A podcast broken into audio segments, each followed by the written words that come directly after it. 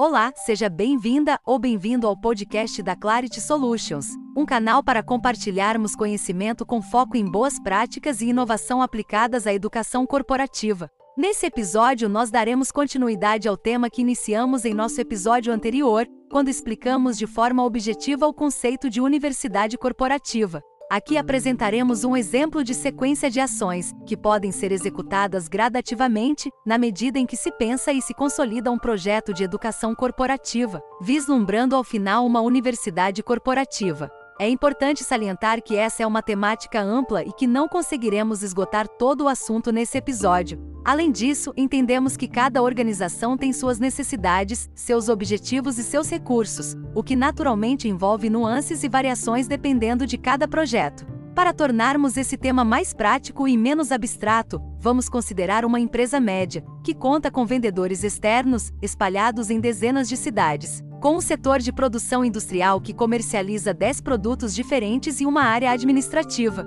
Essa organização sente a necessidade latente de treinar os seus vendedores visando uma melhoria de conhecimento técnico sobre os produtos. Alguns deles não conseguem atingir as metas de vendas, por não explicarem adequadamente ao cliente qual a função e os diferenciais de cada um dos produtos que oferece. Estamos diante de uma necessidade imediata de treinamento. A direção solicita ao RH ou área de treinamento que ajude a resolver o problema de maneira ágil, econômica, eficiente e eficaz. É necessário um plano que considere a possibilidade de treinar essa equipe sem retirá-la de campo, pois isso geraria, além de altos custos de traslado e estadia, prejuízo por manter a equipe sem vender por um determinado tempo. O responsável pelo treinamento tem duas opções Alternativa 1. Realizar treinamentos pontuais online síncronos via um software de web conference. Isso exigiria a presença virtual simultânea dos representantes, além de que dificultaria processos posteriores de avaliação do treinamento executado.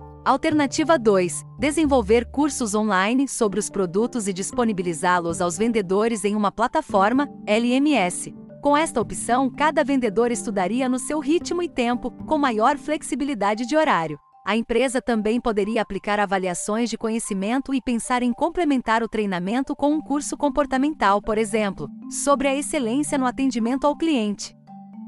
Optando pela segunda alternativa, o profissional de RH tem a possibilidade de transformar uma necessidade pontual em uma oportunidade de executar a primeira etapa do caminho, para se chegar futuramente a uma universidade corporativa. Vamos explicar melhor. Com o treinamento adequado da equipe de vendas, espera-se que as vendas aumentem, então, será necessário reforçar e manter a qualidade do setor de produção, que também precisará de treinamentos diversos, operacionais e comportamentais.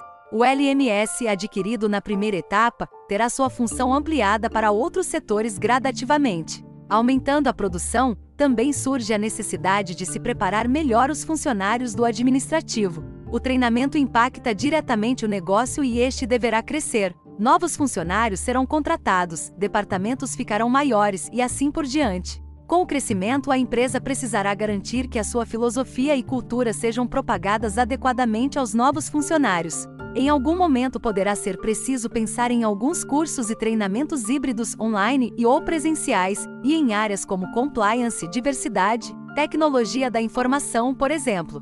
Percebemos então que a estratégia de um treinamento pontual para vendedores, associada a uma visão expansionista da organização, encaminhou a empresa passo a passo para uma estrutura de universidade corporativa, ainda que básica. A consolidação de uma universidade corporativa dependerá da continuidade das ações de aprendizagem e desenvolvimento diretamente ligadas à estratégia e cultura da empresa, o que exige sempre valorização, patrocínio e apoio da alta direção. Isso pode envolver ações segmentadas por departamento e a criação de escolas de aprendizagem capazes de preparar as equipes para os desafios atuais e futuros da organização. Interessante, não? Seja qual for a etapa do processo na qual você e sua organização se encontram, para adquirir seu primeiro LMS ou produzir um primeiro curso online, faça contato conosco. Nós podemos ajudar bastante do primeiro passo até a estruturação completa de sua universidade corporativa.